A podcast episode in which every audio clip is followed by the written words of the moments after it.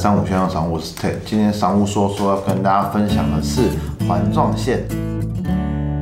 那先讲一下台湾的捷运哈，从我还是学生时代的时候开的第一条线就是木栅线，到现在越来越多条线。环状线的代表色是黄色的，它是 Y 线，有经过双北，就是新北和台北都有，所以它的区非常大，大概分成了四个阶段。一个是我们今天要讲，它现在已经开通了，算是西环吧，然后北环、东环和南环。那我们讲这西环段，它也可以称为中环段，或是新北环状线，也有人称它是环一。那已经在二零二零年的一月十九号试营运，一月三十一号正式开通了。今天要讲的这条环状线，它是从大平林穿过新店溪，经由中和到板桥区，再跨过大汉溪到新庄的思源路和新北产业园区，全长大约是十五点四公里，整段都有设置隔音墙，特别是经由几个比较人口稠密的地方啊，它都是那种非常缜密的包覆。这条已经开通的，就很重要一点，就是说可以让很多新北的南来北往不用透过绕。进台北市再出来，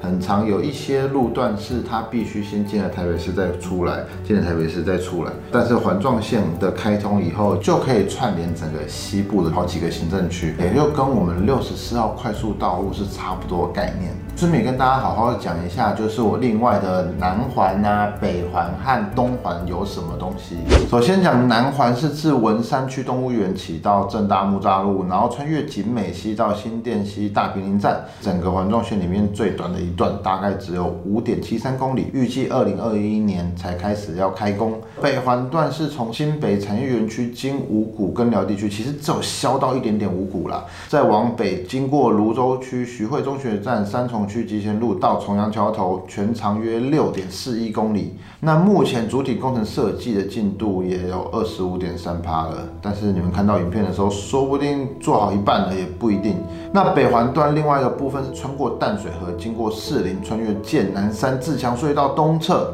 抵达剑南路站，一共有八点四三公里。那目前主体工程大概为三十五趴，预计也是二零二一年要开工新建。最后我们看到东环段的部分路线至北环段剑南路站往南进入内湖科技园区，通过中山高速公路后，经由旧松路过了陈美桥，再到达松山站。南边的话，经由永春站、象山站，再穿越景美溪，衔接南环段动物园站，全长大约是十三点一二公里。二零二零年一月，国发会。才刚通过可行性的研究报告，工程局将展开综合规划及环评的，顺利最快二零二三年就开工。其实也跟我们讲南港中区门户计划可能有一点点相关，毕竟它串联了大直、信义金融商圈，而且还配合内科二点零计划。整个东环段主要就是在把这整个区域的机能去串联在一起，增进产业发展的综合效果，也补足了台北市的东边啊缺乏南北向的干道，因为环状线嘛。南来北往都有衔接，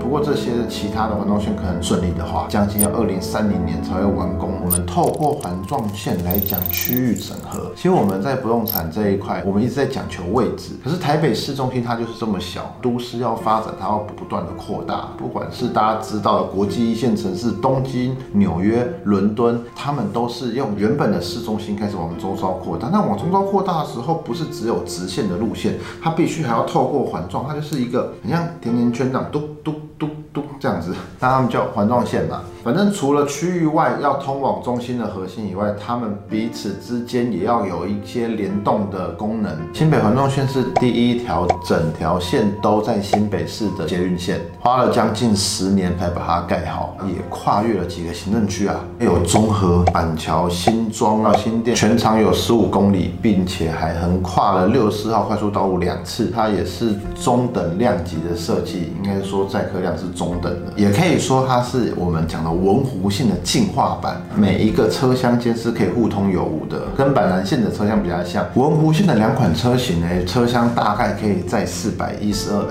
而我们现在的新的环状线呢可以载到六百五十个人，整体来说空间多了五十八趴。最特殊殊的是说，它完工后到现在，从大坪林捷运站一直到新庄的头前庄站，以前是要绕来绕去，转公车再换捷运，或者是捷运转好几台才可以到这边。那现在这一条线直达以后，省了二十分钟的车程，让整个新北市的交通又多了一个干道。第二个，我们之前有讲，整个都市计划会跟着 TOD 以大众运输为导向的都市发展。毕竟台北市可以开发的土地啊、腹地或者是空地，根本几乎等于没有了。捷运呢，让大众运输越来越方便，所以开始往台北市外面周遭发展，就会有很多新的空地可以开发。通过环状线的交通，实际上可以带来的经济效益就越来越大了。捷运环状线为了带动沿线商业发展的动能呢，透过规划捷运站周边土地开发，作为高强度而且混合使用的商业中心或住宅区，以及推动都市更新，整体估计可以带动沿线千顷以上的土地开发。捷运带来的不只是交通便捷和都市发展的相互关系，也会促成人口分布的结构性改变，从住宅、商业、服务业等产业的重新布局。当整体路网完成以后，除了串联新北境内各个发展核心，更带动北北桃沿线整体发展。反正大家一直在炒房价太高了，台湾人来讲，台湾那么民主的社会，突然去把人家房价打平，我们不可能。我们台湾是非常民主自由的，所以只能透过发展，让大家愿意去住一些便宜的地方的话，未来才可以有效的。抑制很中心的区域只涨不跌的情况。接下来是讲这区域房价的发展。台北市中心为什么房价这么高？尤其是那时候捷运发展起来以后，房价又越来越高，而且还会出现呃双捷交汇啊，还是跟铁路共构，什么松山火车站、台北火车站，大家都说哦，捷运站旁边，捷运走路两分钟，捷运共构宅，反正只要跟捷运沾了上边的房价就一直往上攀升。但是大家可以想一下日本。东京哦，其实之前我上别的节目有讲过，其实日本东京就是这样子嘛，捷运网络这么完整，大家都马在捷运站附近啊，因为他们地铁发展的非常成熟了，应该有几百个站吧，大家都有在捷运站旁边呢，所以说捷运宅这个议题，我认为可能会慢慢就没有那么的高涨了。你家也捷运附近，我家也捷运附近，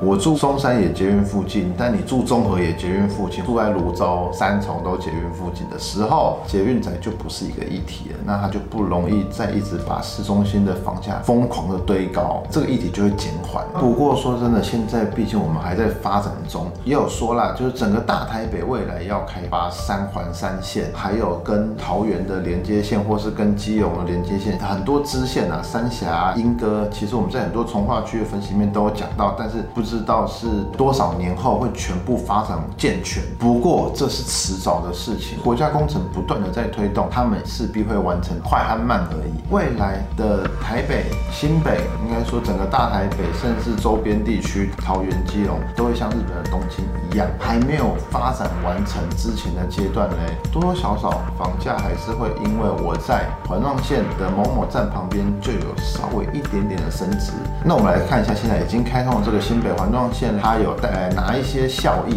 先说新庄沿线紧邻新庄副都心和同前从化区，因为交通建设到位，有基捷环状线，还有新芦线，那临近还有台一线，也就是我们说的市民大道嘛，六十五号、六十四号，所以其实不仅串联双北，还有桃园生活圈都非常有房价潜力。那再加上新庄唯一的大型百货影城，预计今年四月要开幕，顶级的国际级酒店，还有顶级的商办设施啊，中央合署大楼，巴拉巴拉一堆的这些东西，应该说近在眼前了啦。在环状线新庄这个区域，哎，去年的询问还有看屋的来人量啊。听说一共增长了两成，而且在这个区域客单成交的总价越来越高了，目前好像是两千到两千五百万，这是最多的。包含我们三无房屋管家也设在幸福站的出口，大概走路两分钟就到的地方，所以那个区域可能是未来最快受益的一个区域之一。好，那在我们讲到综合区，环状线经过的综合区一共有六个站这六个站分别是秀朗桥、锦屏、锦安。中和、桥和、中原，所以景安就变成大站，它变成双捷交汇嘛。但除了景安以外，其他五个站以往是完全没有捷运经过的，所以环状线很多人说中和的受益是最大的。目前整体的房价也悄悄的升了两趴到五趴不等。去年这几个站附近的成交量应该都超过两百户以上。那当然景安站那边目前是最强势的嘛。不过当然啦，有一个重点，中和本来的生活机能就非常非常热闹，热闹到超级塞的，而且人真的很多很多。顺带说一下，综合站未来会与万大线连线，整个生活范围就会一直延伸到连城路啊、中山路二段锦屏路那边那一带，包含现在我们讲的好事多啊、特利屋啊、家乐福啊、南山威力购物广场，还有迪卡侬。那未来它也可能也是有一个双捷运交汇的议题，所以听说它的看涨的几率也是不小。那再来，我们就讲新店区嘛，新店区也是收益很多的，啊，从不知道去年还是前年就开始一直在炒那十四张有没有？除了那个十四张央北从化区以外，那个我觉得也不错。可是更厉害的是他们的大平林，大平林商圈原本就是新店区的蛋黄区哦，现在又加上了不管是转乘啊，还是双捷运等等啊，他们那边已经站稳六字头了，真的是新北是非常昂贵的一个区域啊。那再来讲板桥区，怎么感觉这一条线难怪最先开通，每一个区域都不是很便宜的对手啊。板桥区就是板新站嘛，板桥站还有新浦民生嘛，反正我们之前在几个从化区的区域分析里面都有讲过了。那板桥也是。潜力无穷，因为毕竟它就是在新版特区旁边，新版特区已经是一个新北房价应该算是第一高的地方了，因为它可以卖到不逊色于台北市的房价。本来是说这整个大台北地区由台北市核心往外发展，可是因为板桥真的还是好几铁共构，所以板桥车站的周边受益也是非常大的。当然也反映了江翠北侧不管推什么案子，都算是卖得很快的。不管他房子盖的好还是盖的不好，不像我为什么就一下都卖完了。最后大家大概听了这么多的优势，还有未来的预判。当然以都市发展的角度，就是希望每一个区域未来都越来越繁荣，越来越方便，交通越来越顺畅是最好。那最好也可以疏解很多人的上下班。但我看是没那么容易的，大家是都是在致力于整个都市发展，这个设计真的是已经经过很多个公部门啊、公家机关、专家学者的考核，才设计成现在这样的路线。